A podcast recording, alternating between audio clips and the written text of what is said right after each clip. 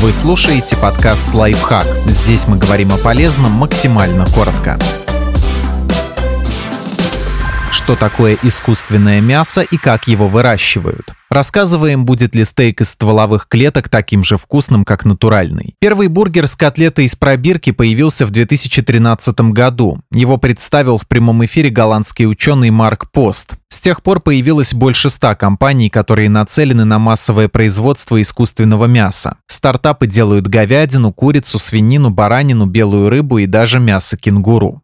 Как в лабораториях выращивают мясо? Искусственное мясо – это не веганские сосиски из сои или тофу. Его получают благодаря культивированию клеток животных. По структуре и вкусу такое мясо похоже на обычное. Разница лишь в том, что для готового продукта не нужно выращивать коров или свиней. Чтобы создать искусственное мясо, у животного под местной анестезией берут кусочек мышцы. Из него выделяют стволовые клетки, которые помещают в биореактор с питательной средой. Их снабжают витаминами, белками, глюкозой и другими веществами, чтобы образец активно активно рос. В процессе из клеток формируют мышцы, жир, соединительные ткани, а после упаковывают конечный продукт и отправляют на кухне. В зависимости от типа мяса процесс может занять от 2 до 8 недель. Пока проще всего получить мясной фарш. Вырастить сочный стейк гораздо сложнее, потому что он состоит из структурированных мышц. Компании пробуют внедрить 3D-печать, чтобы создавать цельные куски. Например, в 2021 году израильская фирма Miatech 3D напечатала говяжий стейк, который весил почти 110 граммов.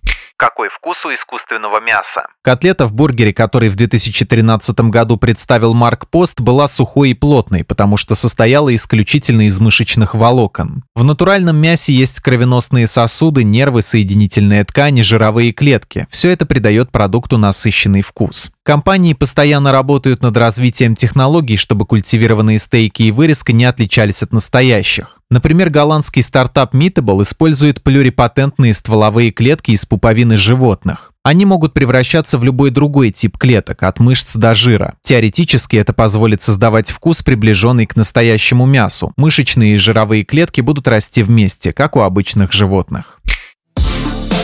Подписывайтесь на подкаст «Лайфхак» на всех удобных платформах. Ставьте ему лайки и звездочки, оставляйте комментарии. Услышимся!